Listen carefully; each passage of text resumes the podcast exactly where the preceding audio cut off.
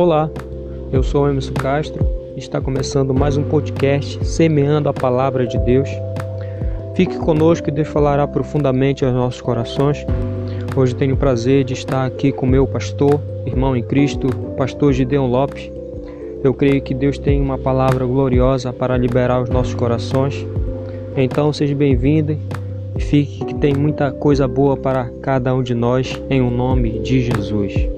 Olá, meus irmãos.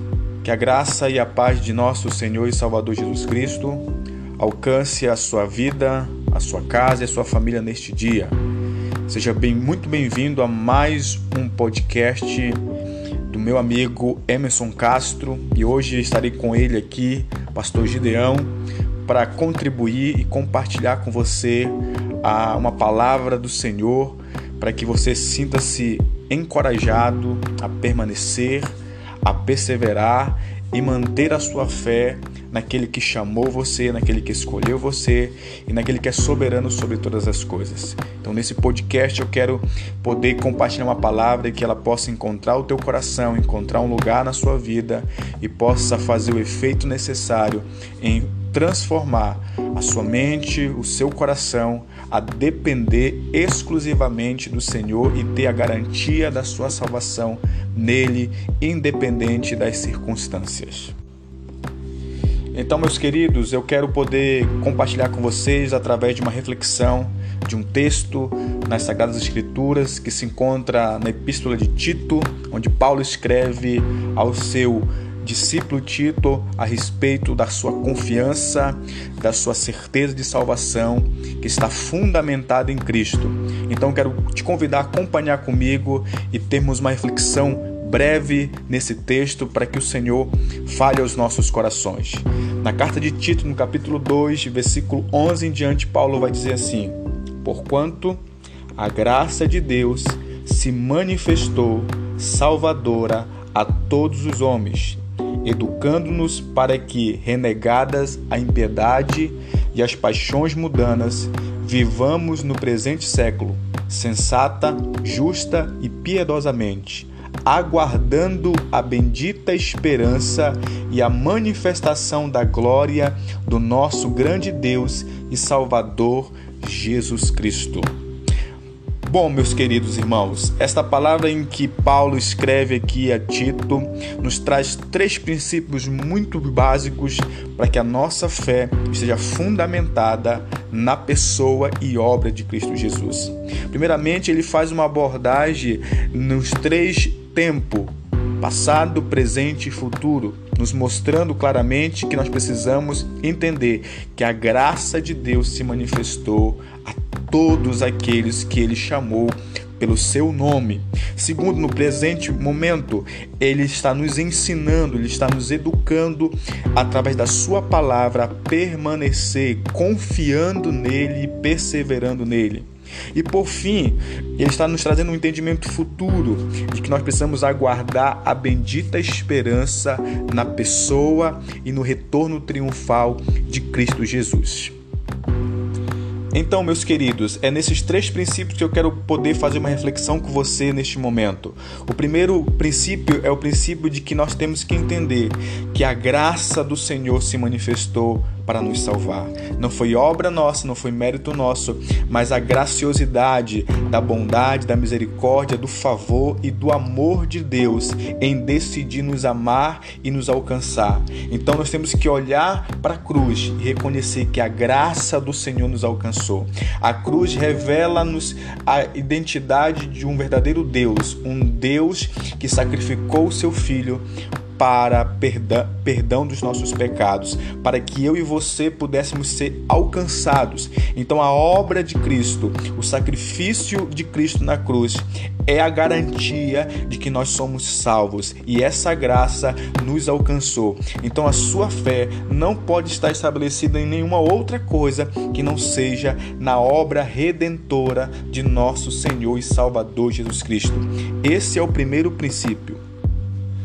O segundo princípio que você precisa ter a certeza da sua fé, a certeza da sua convicção, é que esse mesmo Deus que graciosamente nos alcançou, ele graciosamente também está nos ensinando, nos educando a perseverar, a manter a nossa fé fundamentada nesta obra. Ou seja, durante todo esse tempo que estamos aqui nessa terra, ele está nos moldando o nosso caráter, nos dando uma nova identidade, dando um novo entendimento de quem ele é e quem nós somos. Por isso que ele, Paulo vai falar que nós temos que tirar todas as paixões mundanas, renegar todas a impiedade neste presente momento e passar a viver uma vida sensata, justa e piedosa. Ou seja, o Espírito Santo que está trabalhando em minha vida, na sua vida, está nos forjando nesse presente momento, nessa presente etapa para que você possa permanecer suportando, perseverando, porque a sua garantia, a sua fé está fundamentada na pessoa e obra de Cristo Jesus. Então entenda nesse princípio que você não está desamparado, que você não está não foi alcançado pela graça do Senhor e deixado aqui para viver uma vida de sofrimento e à toa. Não. Deus ele te alcançou pela sua graça ele, ele te mantém pela sua graça. Ele te faz crer, confiar na pessoa e obra de Cristo pela fé. Esta fé que não é nossa, mas é dom de Deus. E Ele está nos moldando, forjando em nós uma natureza, como o próprio Jesus disse, de uma nova natureza, um novo nascimento, esperando e aguardando o retorno triunfal de nosso Senhor e Salvador Jesus Cristo. Então, meu amado, você já viu o primeiro e o segundo princípio. O primeiro princípio é a graça do Senhor que nos alcançou. O segundo princípio é que ele nos mantém confiante nele, permanecendo, nos moldando aqui para trazermos o caráter de Cristo evidenciado em nossas vidas. E o terceiro princípio que Paulo escreve aqui a Tito é que nós precisamos aguardar a bendita esperança. Paulo está dizendo que os nossos pensamentos, os nossos olhares, as nossas perspectiva futura precisa estar focalizada na esperança eterna. E que esperança é essa? A esperança na volta triunfal de Cristo Jesus.